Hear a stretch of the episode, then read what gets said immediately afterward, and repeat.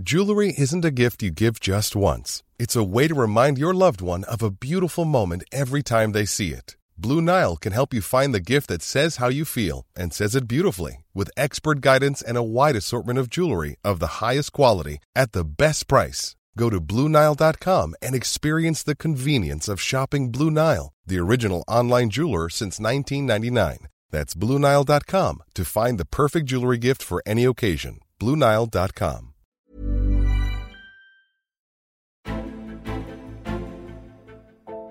So, willkommen bei der Legastheniker. Der Blog ist jetzt also auch ein Podcast. In loser Folge wollen wir in dieser Bundesliga-Saison 2021 über die Gefühle sprechen, die uns das, äh, die das Spiel in uns weckt oder der besondere Club. Und über das hochprofitable Geschäft mit unseren Gefühlen im modernen Produktfußball, also ein Fan-Talk mit äh, besonderen Gästen, die vielleicht auch so ein bisschen einen anderen Blickwinkel einnehmen. Intellektuelle, Musiker, Schriftsteller, Kulturmenschen. Heute begrüße ich den Autor und Schriftsteller Axel Hacke, auch ein ehemaliger Sportjournalist. Da werden wir heute noch drauf zu sprechen kommen. Viele kennen seine federleicht satirischen Kolumnen aus dem Magazin der Süddeutschen Zeitung. Er hat ein wunderbares Buch über den Anstand geschrieben und über seine Fußballgefühle. Die wollen wir heute genauer kennenlernen. Axel Hacke legt äh, seine Sympathien auf den FC Bayern fest. Da sind wir gespannt. Und ich begrüße Benedikt Stamper, Intendant des Festspielhauses Baden-Baden, das größte Opern- und Konzerthaus in Deutschland. Herr Stamper ist leidenschaftlicher Fußballfan, Anhänger des BVB und er glaubt, dass die klassische Musik vom Fußball lernen kann. Meine Herren, willkommen in dieser kleinen Gesprächsrunde. Äh, so wenige Tage äh, vor Beginn einer Saison. Äh, kribbelt da noch was? Gerade jetzt, da ja die Fans eigentlich gar nicht rein dürfen oder nur sehr wenige? Herr Hacke? Ja, natürlich. Ähm, es ist schon ein bisschen anders als sonst. Also ich habe festgestellt, dass in der Corona-Zeit seit Mitte März, ähm, da hat es Zeiten gegeben, wo ich überrascht festgestellt habe, dass mir der Fußball gar nicht wirklich gefehlt hat äh, manchmal. Also es war, war eigentlich gar nicht so schlimm, ähm, dass er nicht da war. Und ähm, jetzt bin ich mal gespannt, wie sich das entwickelt. Ich bin schon neugierig auf die Saison. Ähm, aber es ist definitiv anders als sonst. Es ist irgendeine Distanz da, die, die ich nicht leugnen kann. Weil der Resonanzraum fehlt, weil. Äh weil, äh, weil vielleicht auch in dieser Zeit äh, des Nicht-Fußballs äh, so ein bisschen äh, zutage getreten ist, was, was am Fußball nicht gut ist. Die, die Distanz äh, zu den Menschen ist größer geworden. wir haben zum Beispiel 2022 eine WM in Katar, wo ich einfach da finde ich kein Verhältnis dazu. Das, mhm. das kann ich einfach nicht leugnen, äh, dass ich das nicht gut finde und dass ich äh, auch Schwierigkeiten habe, mir, mir das anzuschauen. Ähm, und, äh, und so ist das äh, natürlich beim, beim Fußball auch sehr viel, auch beim, beim Liga-Fußball. Ähm, da, da habe ich einfach eine, eine, eine gewisse Entfremdung gespürt, eine Distanz, die so groß ist, dass äh, dass ich sie nicht überwinden kann. Das sind äh, oft Spieler, die ich nicht mehr kenne und wo ich nicht mehr genau nachverfolgen kann, wer ist jetzt eigentlich gerade bei welchem Verein und äh, wo geht er hin, wo kommt er her, also und, und, und was hat der nochmal gekostet und das ist so, so in so anderen Sphären angekommen, dass ich da eine Entfremdung spüre. Hm. Herr Stamper, Sie lächeln. Geht es Ihnen ähnlich? Äh, spüren Sie auch eine Entfremdung oder sind Sie seit dem 5 zu 0 des BVB gegen Duisburg wieder mittendrin statt nur dabei? Ich musste gerade nur kurz schmunzeln, weil, ich, weil mir der Begriff Entzug in den Kopf kam. Es war so wie ein kalter Entzug die letzten Monate. Man war völlig auf Nadel. Also man hatte dieses Fußball oder bei uns klassische Musik inhaliert. Es ging ja jeden Tag Schlag auf Schlag. Es gab ja kaum einen Tag ohne Fußballspiele, ohne Konzerte, ohne, ohne Großevents. Und dann wurde man von heute, von heute auf morgen gestoppt. Der Adrenalinspiegel sank langsam. Man, also es fehlte einem was. Es fehlten einem die Champions League-Spiele, die, die Viertelfinals standen gerade aus. Es war das Rückspiel Bayern München noch zu äh, Spiel gegen Chelsea. Ähm, es war also irgendwie so plötzlich so, also etwas, etwas nicht da. Und dann habe ich mir überlegt gehabt, es ist dann, hat er nachgelassen, die Sucht hat nachgelassen. Man war über den Sommer auch mit anderen Dingen beschäftigt. Ich habe trotzdem alle äh, Champions League-Spiele gesehen im Fernsehen. Ich war, glaube ich, der Einzige von meiner Familie, der noch sich dann hingesetzt hat vor Sky und geguckt hat, wie es dann weiterläuft. Ich habe auch gestern Abend das BVB-Spiel geguckt. Äh, aber es hat was Seltsames an sich. Und der Hacker hat das schon richtig gesagt. Es ist irgendwie eine Befremdung. Aber es ist für mich so, ich habe ich hab die Sucht verloren. Also mir geht es so, als ob ich von der Nadel weg, weg wäre und ich jetzt wieder neu mich irgendwie orientieren müsste. Ähm, und das spielt ja dann quasi in den Begriff auch der Systemrelevanz rein. Also in meinem Bereich, die klassische Musik, reden ja immer alle von der sogenannten Systemrelevanz. Wir sind so wichtig. Ohne Theater funktioniert das nicht, ohne Konzerte funktioniert das nicht. Und siehe da, entweder auf schlimme Art und Weise oder auf wohltuende Art und Weise geht es dann doch teilweise ohne Konzerte und ohne Fußball. Und dann mhm. stellt man sich die Fragen, was ist das genau? Also wie wie relevant ist der Fußball? Und der Hack hat ja in seinem Buch äh, sehr schön beschrieben, dass der Fußball so eine Art Religionsersatz geworden ist. Und äh, das habe ich auch mal für mich gedacht. Also Kirch, der Kirchgang ist heute dann der Stadiongang oder dann das äh, Spiel am Fernsehen. Ähm, wir, wir entfremden uns gerade auch von unserer eigenen Religion. Das ist interessant. Gut, die Kirchen sind leer, die Stadien sind es auch. Zwangsläufig. Die Kirchen waren schon vorher leer. Der Philosoph Wolfram Eilenberger nannte die Corona-bedingten Geisterspiele jüngst im Spiegel eine Dystopie, die an Plausibilität gewinnt. Das hat mir gut gefallen. So im globalen Geschäft äh, mit dem Fußball sind die echten Fans und die Ultras plötzlich verzichtbar geworden, weil man gesehen hat, es wird gespielt, auch wenn gar keine Fans im Stadion sind. Hat er recht? Also das sehe ich nicht so, weil äh, diese, diese Spiele ohne Publikum äh, sind ja steril eigentlich. Mhm. Die sind nicht, das ist nicht der richtige Fußball. Ich glaube, äh, Menotti, also der argentinische, berühmte argentinische Trainer, äh, der hat mal gesagt, Fußball im Fernsehen ist eine andere Sportart und damit meinte er ja Fußball mit Publikum im Fernsehen. Also schon wenn man Fußball nicht im Stadion sieht, sondern ihn im Fernsehen sieht, das ist so, als ob man eine Oper oder ein Ballett nur im Fernsehen sieht und nicht an Ort und Stelle. Das ist einfach was anderes. Und wenn dann, wenn man dann noch spürt, ähm, auch im Fernseher spürt, dass da niemand ist im Stadion. Man spürt es nicht nur, man sieht es auch. Das, das ist tatsächlich etwas anderes. Das kann wahrscheinlich sogar noch toll sein irgendwie, weil wenn es natürlich tolle Fußballer sind und ein tolles Spiel gemacht wird, so wenn der, wenn der FC Bayern also gegen, gegen Barcelona spielt oder mhm. gegen Saint-Germain im Finale, dann ist das immer noch große Kunst, aber es ist nicht das Eigentliche, es ist nicht das, weswegen man äh, Fußball schaut. Da fehlt was. Mhm. Es ist so ein bisschen, wie ich habe das mal gesagt, die Kunst der Fuge. Man kann Fußball gucken, sehr analytisch, ohne Publikum. Man hört ja die, auch gestern wieder, die 300 Fans waren zwar da bei dem Spiel gegen, gegen Duisburg, aber es war trotzdem so wie Bezirksliga. Man hörte jeden Ton vom Trainer und konnte einfach genau reinhören wie in den Stadien. Ähm, man kann aber als Zuschauer sich das Spiel besser angucken, weil man sich viel mehr konzentrieren kann auf die sagen wir, taktischen Abläufe und so. Man ist nicht mehr so abgelenkt von der, von der Emotion des Augenblicks. Das kann man bedauern. Ich finde, es ist bedauernswert, aber man kann natürlich den Blick schärfen für, für die Taktik. Und wir sprachen ja gerade von dem Konzert, also Oper ohne, ohne Publikum. Ähm, der Unterschied natürlich zum Fußball ist, während der Opernaufführung ist das Publikum ja relativ stumm. Die ja. sagen ja nichts. Das kommt ja erst dann immer nachher. Und das ist immer der große Unterschied zu den Arenen, wo man ja während des Spiels kocht. Und das ist gemein, das ist subjektiv, das ist ungerecht. Das ist der Elfmeter gestern zum 1 zu 0, äh, zum 2 zu 0 war ungerecht. Und dann schreien die 300 Duisburger auf. Ähm, in der Oper ist man ja still und dann darf man erst klatschen. Also man hat sozusagen diese Konzentration auf dieses wesentliche Werk auf der Bühne ich sage immer sozusagen, mein, mein Satz bei meinen Klassikleuten, wichtig ist auf der Bühne. Und wenn ich mir jetzt das Fußballspiel angucke, dann habe ich das Gefühl, ich wohne einem klassischen Konzert bei. Ja. Also es ist das Gegenteil von dem, was eigentlich Fußball ausmacht, Realität, aber es ist für Leute wie mich interessant, weil ich da natürlich einen ganz anderen Blick drauf werfen kann. Aber man kann natürlich lernen, warum warum guckt man Fußball in dieser ja. Zeit? Ja?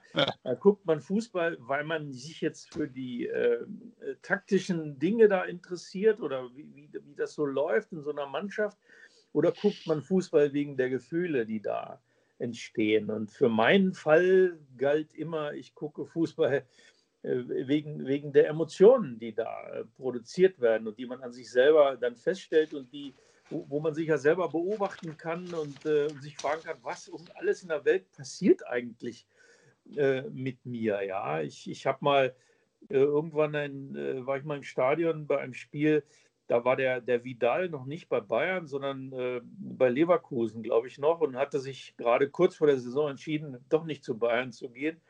Und das ganze Stadion, es war in München das Spiel, brüllte also Vidal, du Arschloch, ja. Und äh, ich meine, das war schon sehr von unten alles rausgeholt. Ich habe aber festgestellt, dass ich da mitgebrüllt habe. Ähm, und und das, das sind eben so die Beobachtungen, die man beim Fußball machen kann. Ja, dass, dass, äh, dass da in einem selber ein Atavismus wütet, äh, mit dem man gar nicht mehr gerechnet hatte. Und dieser Atavismus ist jetzt tot? Naja, also ich stelle das an mir nicht fest, wenn ich, äh, wenn ich sowas im Fernsehen sehe. Und ins Stadion gehen äh, kann ich ja im Moment nicht, jedenfalls nicht mhm. in München. Äh, jetzt gewinnen die Bayern 8 zu 2 gegen äh, Barcelona und äh, in normalen Zeiten würde man noch in 100 Jahren davon schwärmen, weil es eben diese große Oper war, dieses mit allen Gefühlen. Ist es das dann gar nicht? Also die gewinnen zwar 8 zu 2, aber in den Annalen wird das sozusagen keine Relevanz mehr haben? Naja, also vergessen sein wird es nicht, sagen wir mal so, vor allem nicht in Barcelona. Hm. Aber es ist keine große, schon, es ist keine große Oper mehr. Es war große Oper. Doch, es war große Oper. Also da muss ich mal eben reingrätschen. Ich habe es auch gesehen und mit mehreren Freunden gesehen und es war an dem Abend ähm, man merkte schon den historischen, das historische Moment in dem Spiel und ohne, auch ohne Publikum. Weil man muss ja eins auch sagen dürfen oder eins sagen, das Spiel war ja auf extrem hohem Niveau. Und was mich erstaunt, sowieso grundsätzlich, die Spiele sind derzeit auf schon hohem Niveau im Fußball. Ich habe eher gedacht, das würde runtergehen vom Niveau. Man würde sich ein bisschen im, im leeren Stadion dann auch als äh, Profi äh, fremdeln. Aber was ich gesehen habe an Kampfbereitschaft, an technischer Finesse, ist es schon toll. Und gerade bei dem Spiel gegen, gegen äh, Barcelona, das wird noch in 100 Jahren das Corona-Spiel bleiben. Also es wird eine ganz andere Art von Geschichte haben, wie 7 zu 1 in, gegen Brasilien. Also es hat schon, finde ich, eine große Bedeutung. Herr Hacke, darf ich mal eine These aufstellen? Kann man sagen, das Spiel beispielsweise Bayern-Barcelona, so gut wie nie oder so gut wie wenige Spiele zuvor und trotzdem das Produkt gleichzeitig so unappetitlich, so distanziert äh, wie nie. Also auch da eine Spaltung, wie wir sie ja beispielsweise in der Gesellschaft eh schon feststellen. Unappetitlich? Äh, nein, also das, das kann man nicht sagen. Also das gilt ja auch nicht, was ich gesagt habe, gilt ja auch nicht äh, für, für die einzelnen Spiele. Da gibt es ja äh, einzelne Spiele, die, die großartig sind. Es gilt für das Gesamtbild. Äh, und das Gesamtbild ist einfach das eine Distanz. Das, das, das, mhm. das einzelne Spiel kann ja trotzdem mitreißend und großartig sein. Ich frage mich übrigens gerade, äh, weil das ist ja richtig, was Sie sagen, Herr Stamper, dass dass, dass die Spiele teilweise manchmal ein höheres Niveau haben als sonst, woran das eigentlich liegt. Ja. Äh, dass es ohne Publikum irgendwie noch, äh, noch brillanter ist. Liegt es daran, dass sich die Spieler und der Trainer besser hören können auf dem Platz oder dass die ganze Maschinerie einfach vielleicht auch bei den Spielern etwas weiß ich nicht, vielleicht äh, etwas äh, rationaler läuft, etwas emotionsfreier, weil das Publikum äh, da weg ist und nicht mehr, nicht mehr stört sozusagen den Ablauf. Das finde ich eigentlich eine ganz interessante Frage. Man konzentriert sich. Das ist wie, im, wie im Konzert. Man spürt das Publikum ja im Konzert auch. Also Musiker haben ja einen unglaublichen Instinkt dafür, wie Publikum auch im Schweigen spricht. Also eine Masse verhält sich ja immer irgendwie auch, auch schweigend und äh, trotzdem kann, ist die Ruhe im Salon. Und der Künstler auf der Bühne versinkt dann in einer Art Trance und kann dann auch die ganzen Dinge, die er auswendig zu spielen sind, als Pianist oder als Geigerin oder Geiger, auch auswendig spielen. Das sind ja wirkliche große Gedächtnismeisterleistungen, die die Musiker und Musikerinnen auf der Bühne vollbringen. Und ich habe das Gefühl gehabt, dass die äh, Spieler sich besser konzentrieren können und viel näher auch am Trainer sind. Wie sagten ja, mit dem, mit, mit, mit, der, mit, dem, Spre mit dem Sprechen, mit den Befehlen und so weiter, mit den Kommandos. Die haben sich wirklich nach meinem Eindruck auf das Wesentliche konzentriert. Und das Spiel gegen Paris, fand ich, war so intensiv auf beiden Seiten, also auch von Paris selber. Äh, ähm, also es war sozusagen wie ein stummer Schlagabtausch von zwei Boxern, die wirklich sich nur auf diesen Boxkampf konzentrieren. Ich fand das wirklich beeindruckend und ähm, mir fehlt das Publikum auch, keine Frage. Aber ich möchte es auch gerade nicht missen, ehrlich gesagt, diese Corona-Erfahrung im Fußball vor dem Bildschirm. Mhm. Es ist wirklich was ganz anderes. Ich hatte ja gesagt, das ist wie die Kunst der Fuge für mich. Und da ich nur einer bin, der sowas gerne hört, äh, ist das für mich so eine Art von ja, ähm, Augenfußball im Prinzip. Also die Essenz, weil nichts die ablenken Essenz, kann? Die Essenz, das ist die Essenz des Spiels. Und man darf nicht vergessen, bei einigen Bezirksliga- oder Kreisligaspielen ist ja auch kein Publikum da. Die spielen zwar nicht so gut wie die Bundesligisten, aber auch da guckt man sich das Spiel ja, ja auch irgendwie anders an. Herr Stamper, Sie haben einen Text geschrieben, äh, der war überschrieben mit Was die Klassik vom Fußball lernen kann. Sie schreiben in dem Text, dass drei Viertel der Zuschauer auch im Stadion die Spielzüge eh nicht verstehen und keine Takt, kein großes taktisches Know-how besitzen. Das sage ich in der Klassik, äh, weil die wenigsten verstehen eine Bruckner-Sinfonie. Trotzdem sind die Stadien äh, voll mit jungen Leuten beim Fußball und in der die Klassik muss um jeden Zuschauer kämpfen. Was genau ist denn so genial am Produkt oder am Profi-Fußball-Marketing? Ich glaube, dass sie erstens geschafft haben, über 30 Jahre ähm, eine Omnipräsenz zu erreichen in allen Kanälen, also Stadion, dann Fernsehen und äh, in allen sozialen Medien, dass die Spieler ähm, bekannter sind. Man muss nicht mehr sagen, der Superstar Neymar, man sagt einfach Neymar und alle wissen Bescheid. In der Klassik muss man auch sagen, der Superstar Domingo oder der, die Superstar Ansui Mutter. Das heißt, die Bekanntheits, der, Bekanntheitsgrad der, der, der Künstler und der, also der Spieler in der deutschen Gesellschaft ist um ein Vielfaches größer als die der Kultur. Und ich stimme Herrn Hacke in seiner Analyse auch komplett überein und auch äh, zu. Ähm, der Fußball hat die Position der Kultur im öffentlichen Diskurs seit 20, 30 Jahren übernommen. Wir reden ja selber als Intellektuelle oder als Bildungsbürger mehr über Fußball als über Kultur. Und äh, ich hatte in Dortmund die glückliche Situation, die war wirklich glücklich. Ich hatte ein tolles Konzerthaus, in dem ich Intendant war, 13 Jahre lang, und den BVB nebenan. Und ich habe gesehen, wie die Chatgesellschaft Dortmunds am Samstag um halb vier ins Stadion ging. Und dann abends um 20 Uhr waren sie alle wieder im Konzerthaus versammelt da, da, da, glückte das. Da war auch BVB ist ja auch mehr als nur äh, Fußball, es ist ja auch sozusagen eine Philosophie und in Dortmund gilt äh, das Reden über Fußball nicht als Fan-Talk, sondern als gesellschaftliche Diskussion. Und wir hatten in Dortmund Diskussionen über, über, über die Künstler, die wir im Konzerthaus hatten und über die Fußballer. Da war es pari, aber insgesamt würde ich mal sagen, ist in Deutschland die Diskussion über, über Fußball wesentlich intensiver im öffentlichen Diskurs als über Kultur. Und das wollen meine Kolleginnen und Kollegen nicht wahrhaben, ist aber leider so. Herr Hacke, was sagt uns das dann denn über unsere Gesellschaft, über unser Land, wenn wir den Fußball brauchen als großen Identitätsstifter?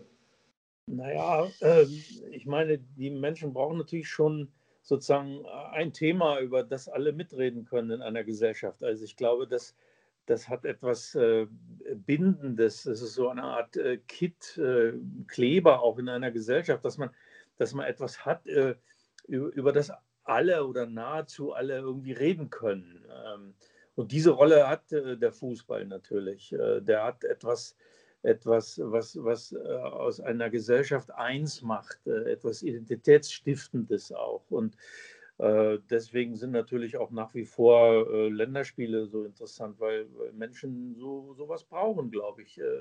Menschen wollen ja gerne auch zu etwas, zu etwas Größerem gehören, gelegentlich mhm. zumindest. Ähm, und das ist dann im, im, Zweifel die Nationalmannschaft oder das ist, das ist ein, ein Verein, der der aus dem eigenen kleinen Leben irgendwie ein bisschen mehr macht. Äh, und das erklärt zumindest zum Teil äh, den, den Erfolg des Fußballs, der ja ein, der sich ja deswegen besonders gut eignet äh, dafür, weil er eben ein einfaches Spiel ist. Es ist ein unkompliziertes Spiel. Es gibt relativ wenige Regeln und die meisten Regeln kann man auch verstehen, auch als Nicht-Fußballer. Äh, kann man das relativ schnell kapieren. Ja, gut, für die, für die Abseitsregeln braucht man ein bisschen länger, aber das ist es dann auch schon. Mhm. Würden Sie sagen, ohne den Fußball hätten wir noch ganz andere Fliehkräfte in dieser Gesellschaft? Wir reden ja gerade über auch eine Gesellschaft, die sich zunehmend spaltet. Das ist ja ein Phänomen, das weltweit der Fall tritt. Herr Stamper, Sie nicken. Ähm, das heißt, ohne den Fußball wären nicht 400 vor dem Reichstag, sondern ich will es gar nicht aussprechen. Das ist eine kühle, kühle, äh, kühne These, aber ich habe Sympathie dafür, weil ich glaube schon, was der Hacke sagte, ist, die, die Menschen brauchen eine Idee von irgendetwas. Und Menschen sind ja in der Lage, äh, über, über, über den Diskurs Ideen zu entwickeln und Ideen als Realität zu verkaufen. Wir haben ja, äh, sagen wir, die Institution nichts anderes als eine, als eine Übereinkunft über gewisse Existenzen, die gar nicht existieren. Also Unternehmen existieren nur als Symbol. Bayer Leverkusen, Fiat ist ja nichts anderes als eine Idee. Ein Schal ist eine Idee. Und äh, wir brauchen als Alltagsmenschen brauchen wir etwas, wo, wie, wir, wie wir uns organisieren können. Und das ist nicht nur der Smalltalk an der Arbeit, es ist sozusagen etwas, was uns zusammenbringt als Gemeinschaft. Und das ist zurzeit einfach der Fußball. Das ist nicht die Religion, so leid es mir tut. Es ist auch nicht die Kultur, weil die Kultur ist viel zu disparat. Sie hat auch kein, kein, einig, kein einigendes Moment. Und ich meine, man darf nicht vergessen, beim Fußball kommt der Wettkampf dazu der Wettkampf in alle Ligen runter. Das haben wir in der Kultur natürlich nicht. Es gibt ja kein Spiel äh, Schatzoper München gegen Schatzoper Berlin. Das sind alles, alles Inselthemen und ähm, die alles über, überwölbende Idee in der Kultur, äh, sich an, an Kunst zu delektieren oder sich, sich mit Kunst zu beschäftigen, ist viel zu kompliziert weil sie müssen mit Leuten bei Null anfangen. Sie können ja mit ihrem Nachbarn nicht über, über, über, über Kunst reden. Das ist fast schlichtweg nicht mehr möglich, in Kleinstädten auch nicht. Mhm. Über Fußball, ja. Und sie können auch über Fußball auf verschiedenen Ebenen reden. Sie können über Transfermarkt reden, sie können über die Taktik reden, sie können über die, die, die UEFA reden. Herr Hake sprach gerade die Nationalmannschaft an, die ich übrigens als hochproblematisch ansehe, weil gerade hier bröckelt ja die Idee der Nationalmannschaft langsam dahin. Also meine These ist, Herr Löw wird hoffentlich bald nicht mehr Bundestrainer sein, weil er die Idee der Mannschaft ad absurdum führt. Und wenn man dann überlegt, die fliegen dann von äh, Stuttgart nach Basel, und der Keller muss mal eben in der FAZ aufräumen damit, dass er ja Nachhaltigkeitsthemen äh, anspricht. Die ist so unglaubwürdig, diese Nationalmannschaft derzeit, dass sie wirklich ein Ideenproblem hat. Aber trotzdem bleibt und ist der Fußball die Ideenschmiede Deutschlands.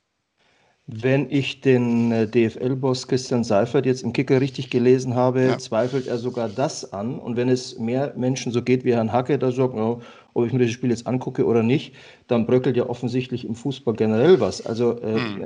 Herr Seifert meinte ja, wenn wir nicht aufpassen, dann gucken uns die 16- bis 24-Jährigen nicht mehr zu, weil die zu Netflix abwandern ähm, dieser alarmistische Lobbyismus der, des, der DFL, der klingt für mich fast so, wie wenn die Automobilindustrie äh, am Kanzleramt äh, äh, wackelt.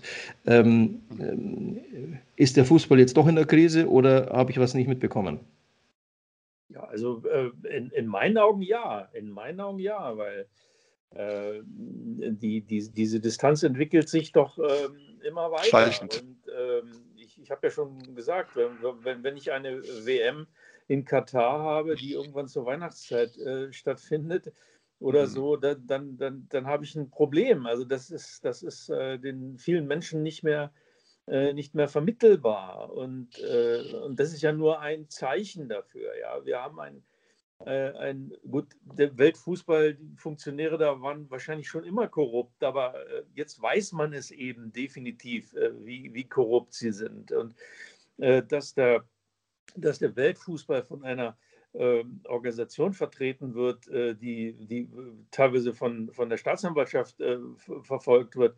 Äh, das ist, das ist äh, wenn, wenn, das kein Problem ist, dann weiß ich auch nicht. Also wie, wie soll man sich damit identifizieren? Äh, das, ist, das ist äußerst schwierig. Und das ist ja nur ein Beispiel. Sie wollten ja die FIFA schon abschaffen, schreiben Sie in Ihrem, Büro, äh, in Ihrem Buch. Und äh, so eine Art Weltfußball, Welt-UNO, äh, sind Sie dann einen Schritt weitergekommen? Oder? ich, ich, bin, äh, ich bin jetzt nicht aktiv in die Organisation dieser Fragen. Das war nur ein Vorschlag. Aber äh, was ist denn aus der Gesellschaft? Den, den, der Gedanke, äh, den Weltfußballverband einfach mal völlig neu zu gründen und, äh, und einfach daneben etwas Neues mhm. aufzubauen, der ist doch eigentlich ganz gut, oder? Mhm. Gesellschaft für die Freunde des Fallrückziehers. Ähm, das war auch so ein Projekt. Ja, das war, das ist so ein Spezialprojekt von mir, weil der Fallrückzieher ist ja nun im Fußball definitiv äh, eine der interessantesten äh, Darbietungsformen. Ähm, gibt ja auch den Fallvorzieher, aber der, glaube ich, nur Fritz Walter mal gemacht vor 64 Jahren oder so mhm. in Leipzig. Tolles, äh, gibt es aber leider nicht im Film, sondern nur als Bild zu sehen. Vielleicht mal ganz zurück äh, zur neuen Saison, mal ganz banal gefragt. Ich meine, was ist denn da noch großer Sport, wenn die Bayern jetzt zum neunten Mal deutscher Meister werden und der BVB gefühlt zum neunten Mal Vizemeister, Herr Stamper? Das kann Ihnen doch nicht gefallen. Natürlich nicht. Das wird auch nicht so kommen. Äh, wenn wir normale Zeiten hätten und wir Zuschauer im äh, Westfalenstadion hätten, darf ich mal so sagen, und äh, die Süd wieder, wieder, wieder laut wäre, dann kann dieses, was der wirklich zusammengekauft hat. Und ich muss da mal die sagen, hat der Zorg wirklich einen super Job gemacht. Ähm, das ist eine tolle Mannschaft. Gestern die Rennfohlen, das war schon toll. Und wenn dann, wenn dann noch der Yusuf Mukaku kommt, der 16 Jahre alte äh, ähm, Spieler aus der eigenen Jugend, äh, das sind schon tolle Spieler. Ich weiß wohl, die äh, gestandene Mannschaft aus München wird das locker wegstecken, weil sie einfach so in sich gewachsen und, und gefestigt ist, dass äh, der BVB diese Wettkampfhärte nicht hat. Und ich kann mir auch vorstellen, dass die jungen Spieler sich da schon schwer tun werden, äh, gegen die äh, Bayern zu bestehen. Aber es ist, finde ich, einer der spannendsten Experimente, die wir gerade in einem europäischen Fußball haben. Zwei total andere Mannschaften, die jede für sich spitze sind in ihrer, in ihrer technischen und auch in ihrer Mannschaftsaufstellung. Beide auch wirtschaftlich gut aufgestellt, beide auch von, mit ihrer Fanbase äh, im, mehr im Rhein. Äh, das ist schon ein, tolles, ein toller Zweikampf. Und wenn dann Dortmund Zweiter werden sollte, geht die Welt nicht unter. Also dann wird halt Werder Bremen irgendwann mal deutscher Meister. Die Bayern werden es vielleicht im nächsten Jahr nicht mehr. Ich wage mal die These, mit einem Hansi Flick wären diese Dortmunder auf Jahre hinaus unschlagbar. Aber warum dieser blasse Lucien äh, Sorry. Ja, das kann ich nicht verstehen und äh, ich will jetzt keine, kein Personenbashing machen. Ich will nur eins sagen. Ein bisschen mehr Jürgen Klopp in der Mannschaft und also die Taktik von Tuchel und die Emotionen von Jürgen Klopp das wäre für diese Mannschaft das Beste, was an passieren könnte. Und es tut mir in der Seele weh, dass wir den wirklich netten Herrn Favre da haben an der Seitenlinie. Vielleicht ist er der richtige Corona-Trainer ohne Publikum, aber das, der, also der, das geht nicht. Sorry. Mhm. Also so, aber, ich kenne ihn nicht persönlich, aber. Das ist doch wirklich interessant, weil äh, äh, wie, wenig, wie wenig Planung da auf dem Spiel ist. Wenn man sich überlegt, dass der Hansi Flick doch da ja. eigentlich eher aus Zufall ist. Und wenn die großen äh, Chefstrategen äh, beim FC Bayern irgendwie wirklich äh, hätten das machen können, was sie machen wollten, dann, dann wäre der ja gar nicht da. Der ist ja nur da, weil, weil plötzlich niemand anders mehr äh, vorhanden war. Und so, so, sind die, so sind die Bayern ja nicht, äh, nicht aus äh, Kalkül oder aus Strategie zu diesem wunderbaren Trainer gekommen, sondern durch rein Zufall, vielleicht sogar durch ein bisschen durch Unfähigkeit. Das klingt, das klingt fast so, als könnten wir den Job auch.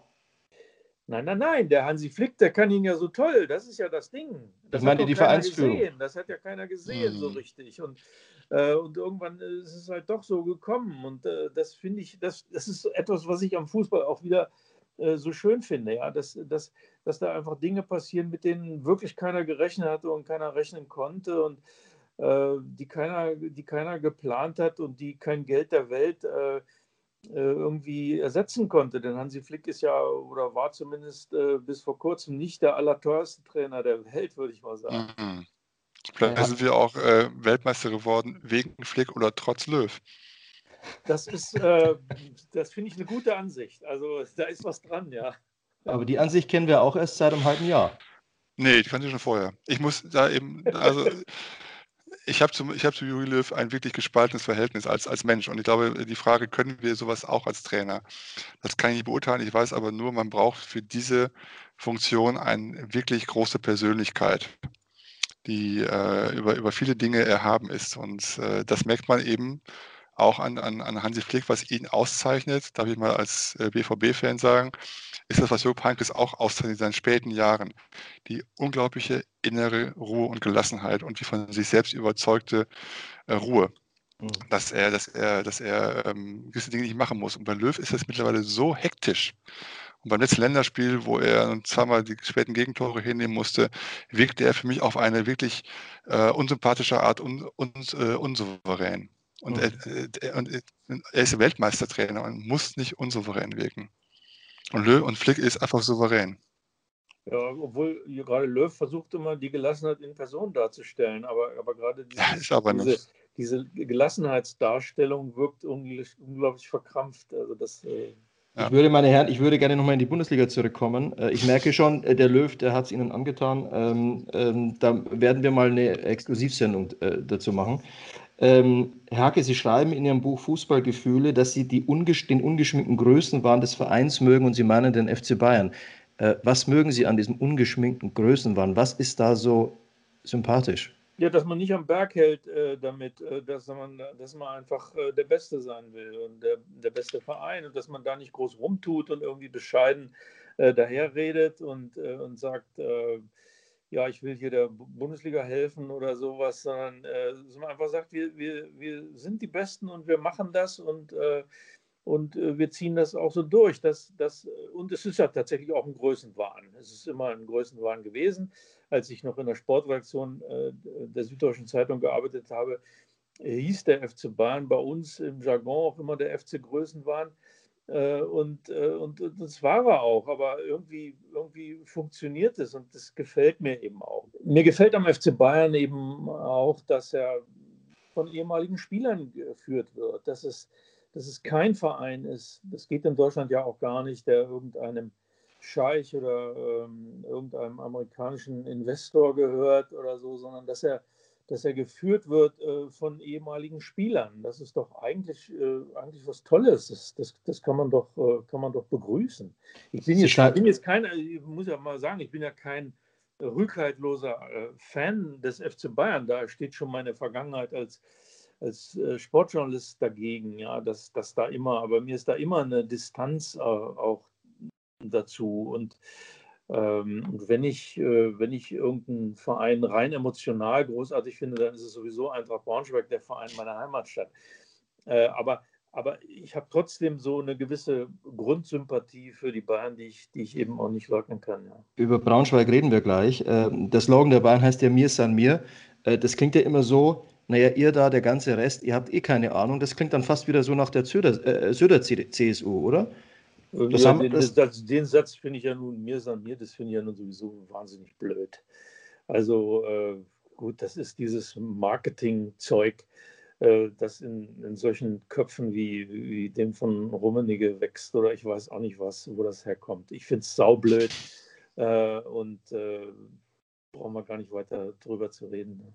Also das ist aber ganz interessant. Aber die Verbindung zur CSU, die Verbindung zur CSU äh, war natürlich beim FC Bayern äh, immer sehr eng. Die gehört irgendwie auch zur Geschichte dieses Clubs. Da, da muss man ja nur äh, zum Beispiel die, die wirklich wunderbare Biografie von Hans Woller über Gerd Müller lesen. Das ist ein extrem empfehlenswertes Buch, ähm, wo es ja nicht nur um, um Gerd Müller geht und seine Geschichte, sondern auch um die äh, um die Verwachsenheit äh, des, des FC Bayern mit der CSU, äh, wo, wo ein, äh, ein Finanzminister, ein bayerischer Finanzminister äh, mal zu Franz Beckenbauer ja. gesagt hat, Franz, wenn was ist, nur melden, ja.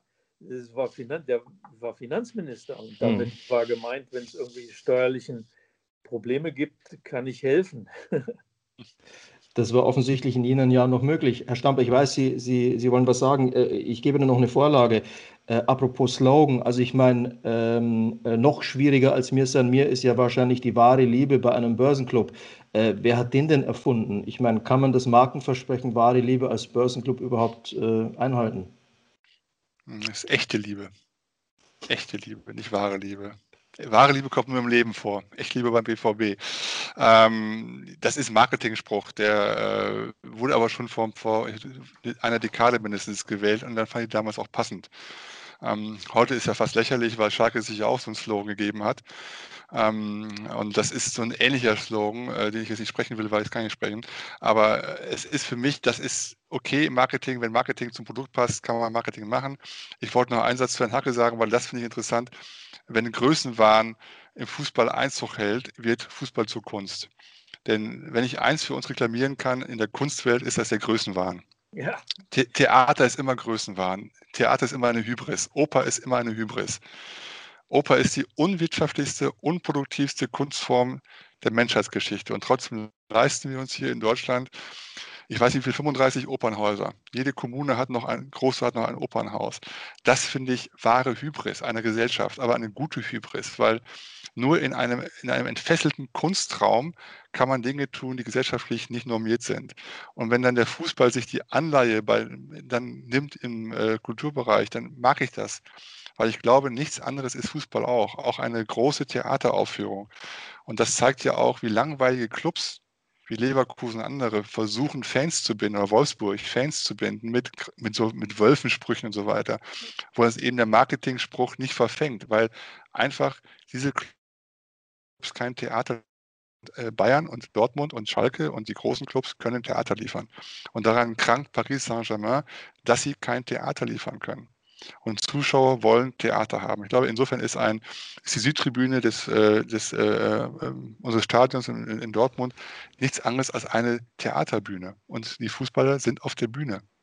Und wer das akzeptiert und weiß, liefert große Spiele ab. Und insofern ist echte Liebe jetzt beim BVB schon ein guter Slogan. Mhm. Also ich meine, wenn man sich, wenn man sich auf eine Bühne stellt, ist das ja an sich schon immer äh, von Größenwahn begleitet. Also das gehört ja irgendwie irgendwie dazu. Der, der Harry Rowold, der Schriftsteller und, und, und äh, äh, Übersetzer war und eben aber auch ein großer Bühnenkünstler, der hat ja mal gesagt, Dezenz ist Schwäche.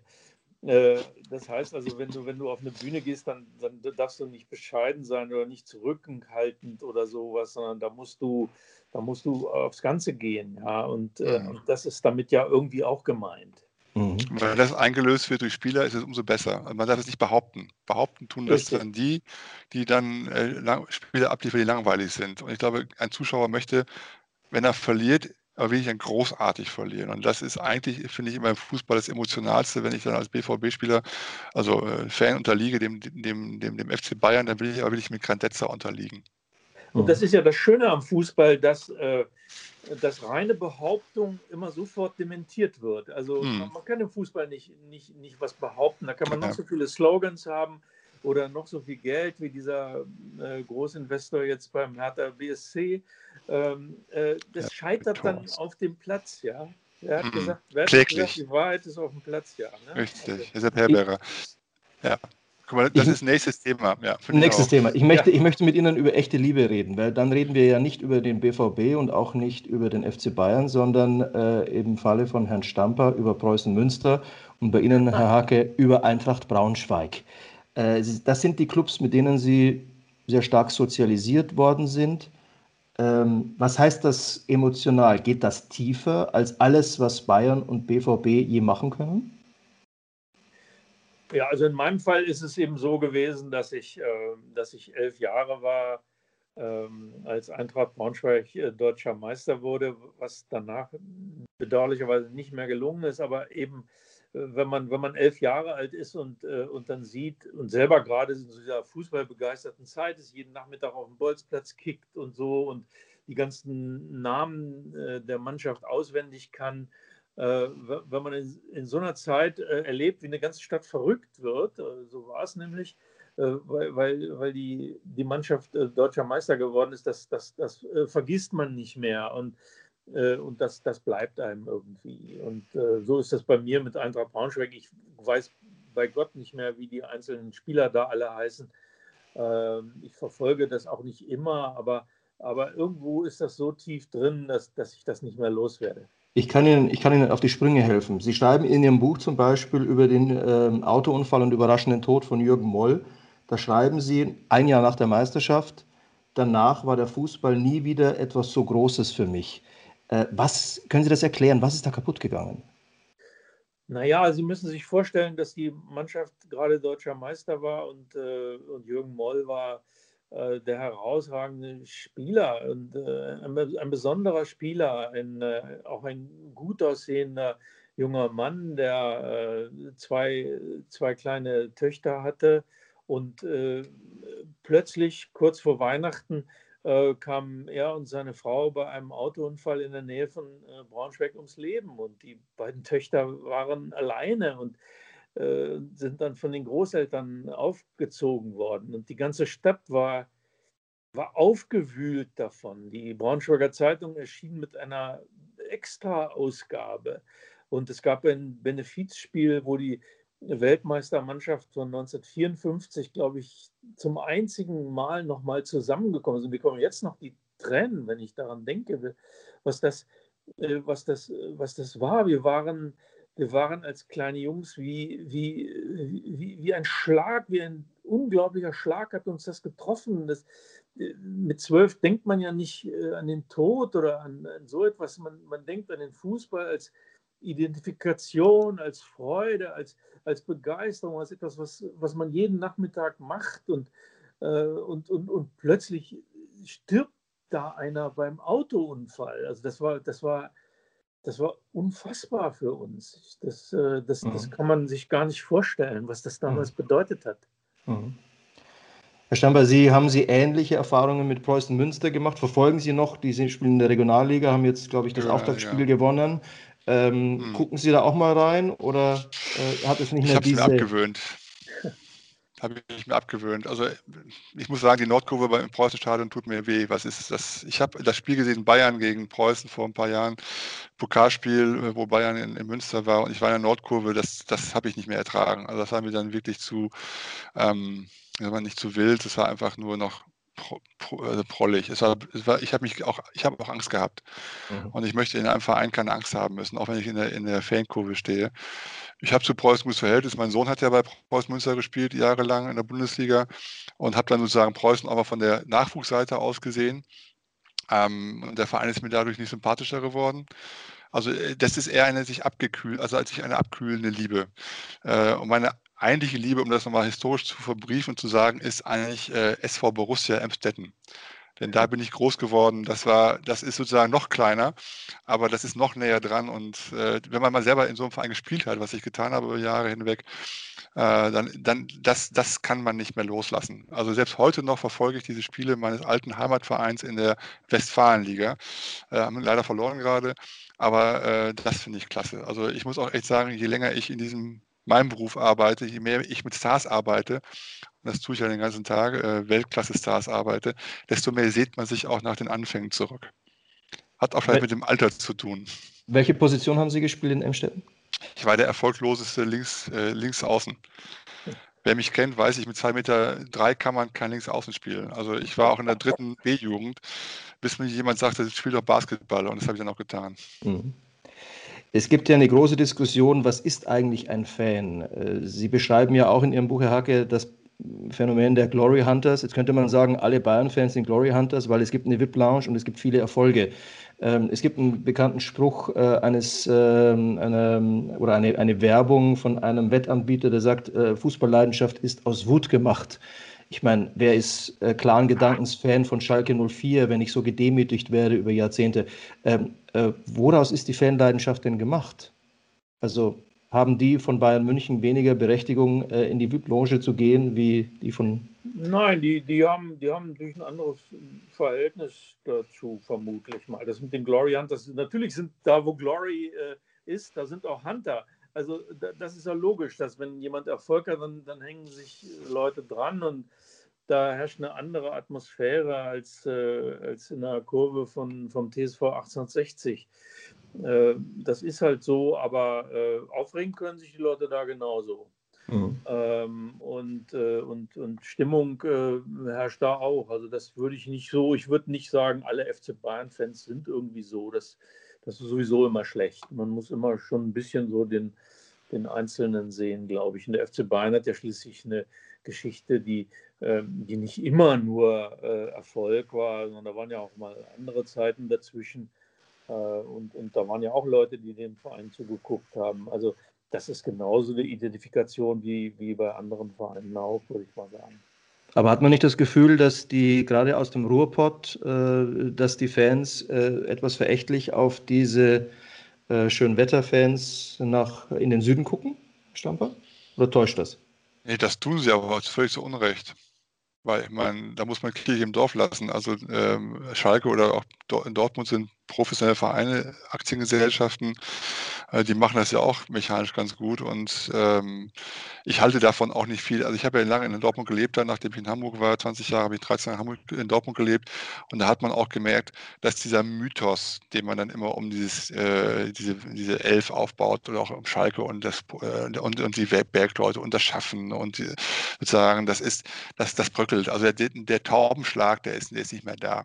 Und äh, auch diese Mythologie, ich wasche mein Auto am Samstag, höre WDR 2 und gucke mir und höre mir die Fußballspiele an, das, das ist hochgehaltene, hochgehaltene äh, Historie, aber sie, sie entspricht nicht mehr, der, nicht mehr der Realität. Wenn man zum BVB-Stadion fährt und wenn man von auswärts kommt, dann fährt man zwei, drei Stunden mit der Familie, man parkt irgendwo, fährt mit der, mit, mit der U-Bahn dann zum Stadion, steigt dann da aus. Es sind ja richtige Anmärsche, die, die man macht. Äh, ähm, natürlich ist in der Innenstadt dann auch noch viel Betrieb, aber dass das so eine Nähe hat, wie man das auch in Ihrem Buch Herke beschrieben hat. Also man hört noch quasi als junger Mann oder Junge mit elf Jahren noch das Stadion äh, brodeln am Samstag. Das gibt es sogar. Das, mhm. gibt es nicht mehr. Man muss sich auch so, also die Nostalgie, um das mal so zu sagen, äh, äh, ist schön, aber es spricht nicht mehr der Realität. Also es ist schon ein Geschäft geworden und ehrlich gesagt auch ein Gedränge vor dem Stadion. Ich bin dann zwei Stunden vorher da, muss mich dann äh, vor Corona-Zeiten durch eine Masse von Leuten schieben, die drängeln und so weiter. Es ist teilweise auch unangenehm. Mhm. Reden wir nochmal über die Vor-Corona-Zeit, denn das ist, glaube ich, schon bei den meisten äh, wieder verschütt gegangen und vergessen worden. Äh, in der vergangenen Saison war auch die Saison vor Corona, als äh, Fadenkreuz, Banner, äh, als äh, Dietmar Hopp in einer Weise, Art und Weise geschmäht worden ist, wo es Spielabbrüche gab und so weiter. Jetzt könnte man sagen, ja Gott sei Dank kam Corona, dann war der Pöbel endlich raus aus dem Stadion. Ähm, äh, Herr Hake, Sie schreiben ja auch, der Wutbürger sitzt heute eben auch im Stadion. Ist der, ist, ist der, ist der Fan jetzt, ist, ist, oder ist der Fußball, ist der jetzt extrem modern, weil da dürfen sich Männer umarmen und küssen, wenn sie ein Tor schießen und gleichzeitig aber ewig gestrig, weil da Dinge äh, stattfinden, die im, die, äh, in, in, im normalen Raum äh, eine Straftat wären? Naja, ähm, also es gibt ja so auch, man sieht natürlich diese Leute, die, den, äh, die da in so widerlicher Weise den Hop äh, schmähen, wo ja irgendwas entgleist ist und wo, wo Leute im Fußball äh, Probleme verarbeiten, die von anderswoher kommen äh, und, und, und wo, wo sie da eine Bühne finden, um, um äh, das, diesen, diesen Frust irgendwie zu inszenieren, den sie, den sie von ganz woanders her gebracht haben. Auf der anderen Seite gibt es ja so, auch sowas wie eine Zivilisierung des Fußballpublikums. Äh, sie sagen ja ganz richtig, Herr Stamper, dass, dass auch die Familien äh, zum BVB gehen und äh, schauen ja unglaublich viel mehr Frauen auch heute äh, beim Fußball zu und äh, das Unzivilisierte, das den Männern äh, zu eigen ist, das schwindet ja in dem Augenblick, wo Frauen äh, dabei sind. Und ähm, das macht es ja auch sehr viel angenehmer, dann auf den Fußball zu sehen. Ähm, aber wie gesagt, äh, die Probleme, die da äh, bei Herrn Hopp abgeladen werden, die kommen von woanders. Mhm. Aber jetzt versucht man verzweifelt, die Fans wieder ins Stadion zu bekommen. Also die, die sich vorher äh, absolut daneben benommen haben. Jetzt könnte man ja sagen, wer sich so benimmt, der steht nicht auf der Prioritätenliste oben. Äh, dann nehmen wir lieber das Konzertpublikum und lassen das wieder äh, peu à peu äh, in die Konzerthäuser. Nein, permanent wird nur über den Fußball gesprochen. Also über den Benimm geht es gar nicht, oder? Nö, finde ich, finde ich auch nicht. Und ich meine, man muss den Begriff vielleicht auch des Domestizierens einfügen, einfügen die, die Diskussion. Der Fußball ist schon auf eine Art domestiziert worden und deswegen gibt es an den Rändern eben diese extremen Ausschläge. Also wenn man ins Stadion geht, dann, dann sieht man eben, 90 Prozent sind Sitzplätze, Familien und dann wird noch beim BVB so eine Südtribüne domestiziert, wo man sich noch austoben kann. Ähm, in anderen Stadien geht das auch so und ähm, das ist so eine Art Gegenbewegung von einer Minderheit, die sich äh, vielleicht auch der sagen wir, des, des, des, des gemäßigten Fußballguckens entziehen möchte. Also diese archaische Form des Zuhörens und des Aus sich herausgehens äh, soll gepflegt werden. Und ähm, ich habe da sogar Sympathien für, ehrlich gesagt, aber es darf nicht, es darf nicht in die Richtung gehen, dass man Menschen ins Fadenkreuz äh, schlägt. Und da ändert sich was. Und ich glaube auch, da müssen wir als Demokratie auch aufpassen, weil vielleicht ist das ein anderes Thema, aber soziologisch betrachtet ist, der, ist das Fußballmilieu auch ein Milieu, in dem extremistische Ansichten äh, ähm, durchaus Saat und, und, und, und fruchtbaren Boden finden. Und da müssen wir extrem dagegen aufpassen als Demokratie. Und ich meine, äh, wir haben ja auch die Demokratisierung von Sport erlebt, in dem eben Stadion aufgemacht wurde, in dem man eben Familienblocks geschaffen hat, in dem man eben versucht hat, die, die ganze Gesellschaft ein, äh, abzubilden. Ähm, und ich finde, wir müssen da auch eine, soll man sagen, eine Demokratisierung der, des, des Sportes weitertreiben und dürfen natürlich diese Ekstase nicht, nicht vergessen. Und Demokratie neigt ja zur latenten äh, Gefälligkeit und auch Müdigkeit. Und äh, wir müssen als, als Demokraten auch sehen, wie auch im Theater. Im Theater nach fünf Stunden Oper möchte ich schreien. Nach Tristan wenn der gestorben ist, dann möchte ich verdammt nochmal schreien. Ich möchte jubeln. Ich möchte auch nach einer Bruckner-Symphonie, möchte ich einfach jubeln. Weil Sie müssen sich mal vorstellen, wer das noch nicht gemacht hat, zwei Stunden Bruckner zu hören, oder eine Stunde 40, das ist auch eine emotionale Vakuumsituation und das muss raus. Und ich finde auch im Stadion muss das Gefühl raus. Es darf auch subjektiv und es darf auch ungerecht sein, aber es darf nicht menschenverachtend sein. Mhm. Also man muss ja, man muss ja bei dem mal bedenken, dass es im Fußball ja im Kern um Aggression geht. Der, der, Fußball ist ja an sich schon als Spiel eine, eine mhm. gewisse Kultivierung und Zivilisierung äh, der, der menschlichen Aggression. Es geht um den Kampf, um das Besiegen eines anderen. Äh, es geht um, um das Mann gegen Mann. Es ist, es ist letztlich eine, eine, eine, eine Schlacht in Spielform. Und das ist an sich, also der, der Fußball an sich ist schon äh, in, in Regeln gebundene Aggression. Und, äh, und dann, dann muss man sich nicht wundern, wenn dann auf den, auf den Rängen drumherum äh, auch die Wut tobt, ja, weil äh, da, da ist das manchmal etwas schwieriger ähm, in, in, in, in Regeln zu gießen als auf dem Spielfeld selber. Da ist ein Schiedsrichter.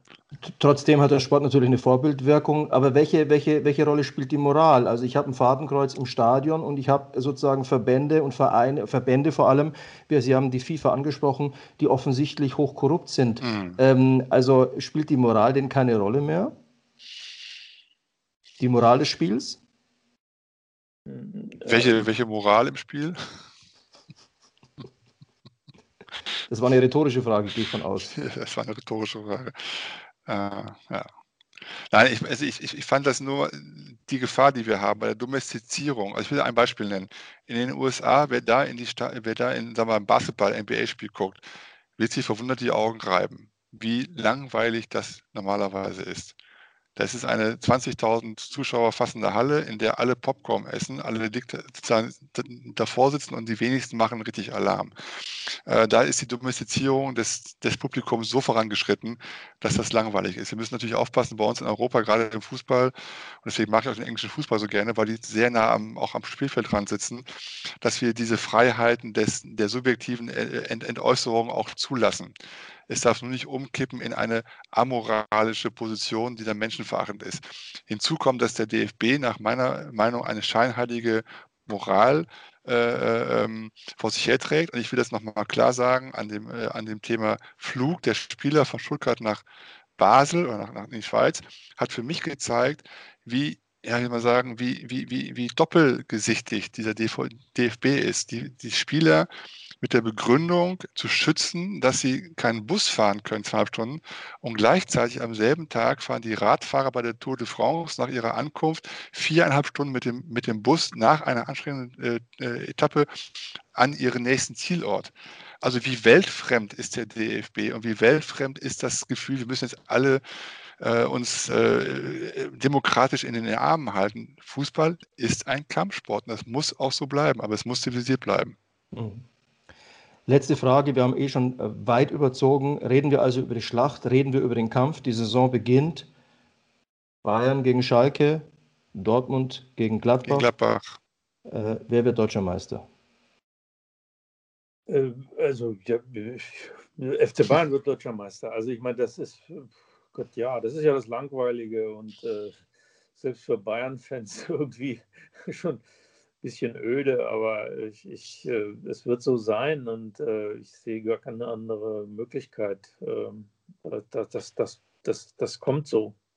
Also wenn ich in der Allianz Arena bin, bin ich ja aus den VIP-Logen kaum mehr rauszubekommen, weil da gibt es so viel zu essen und zu trinken und die Spiele weiß man, wie die ausgehen. Wie ist das in Dortmund? Auch der Stammtisch in Dortmund ist auch super. da kann man auch gut Currywurst essen. Also ich denke mal, rein vom Anspruch her muss, ja der, muss Hertha BSC deutscher Meister werden. Ähm, wir, wir Big City Club. Also wenn das jetzt nicht in diesem Jahr schon klappt, dann wird es nie klappen. Nein, Spaß beiseite. Ich glaube, dass, dass, dass äh, der BVB eine Rolle spielen wird und wenn der BVB über den, über den Kampf zur Haltung findet und von der Haltung zum Mut und vom Mut zur Hybris, dann werden die deutscher Meister. Hybris ist im Zusammenhang mit Lucien Favre eine interessante äh, Vokabel. Insofern sage ich, meine Herren, vielen Dank. 50 Minuten über den Fußball, vielleicht auch ein bisschen hinaus. Das war die erste Folge von Ligastheniker, der Podcast. Äh, demnächst in anderer Besetzung. Ich sage vielen Dank nach Baden-Baden und nach München. Ähm, lieber Herr Hacke, lieber Herr Stamper, ich möchte sozusagen, das gibt es dann auch als Literaturhinweis, einen Hinweis auf das Buch von Ihnen, Herrn Hacke, und auf den Text von Herrn Stamper, wo man nochmal nachlesen kann, was die beiden äh, mit dem Fußball auch verbindet. Meine Damen, meine Herren, ich bedanke mich. Ja, Dankeschön. danke auch.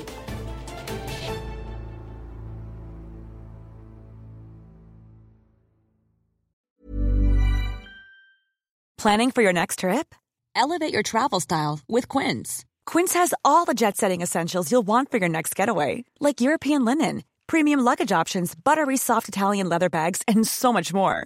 And is all priced at 50 to 80% less than similar brands. Plus, Quince only works with factories that use safe and ethical manufacturing practices. Pack your bags with high-quality essentials you'll be wearing for vacations to come with Quince. Go to quince.com slash pack for free shipping and 365-day returns.